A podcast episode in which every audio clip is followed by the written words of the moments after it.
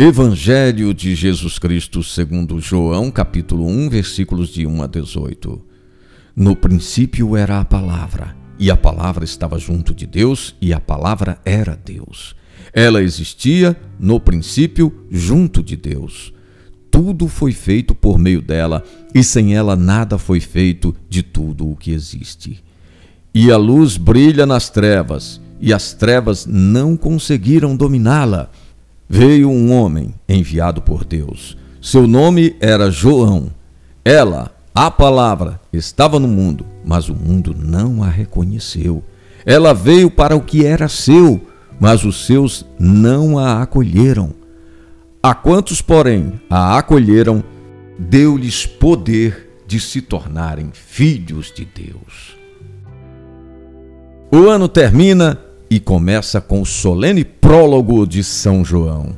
Deus se fez carne, ele se fez história e armou sua tenda para sempre no meio de nós.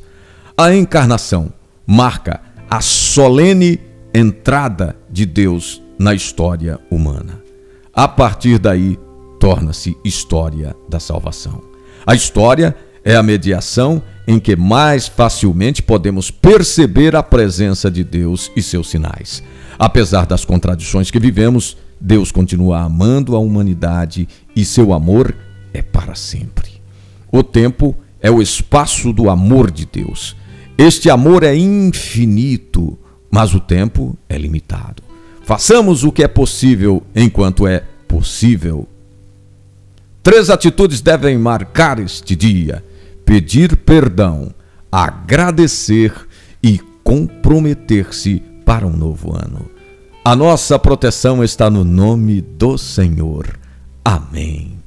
Proposta do dia: agradecer.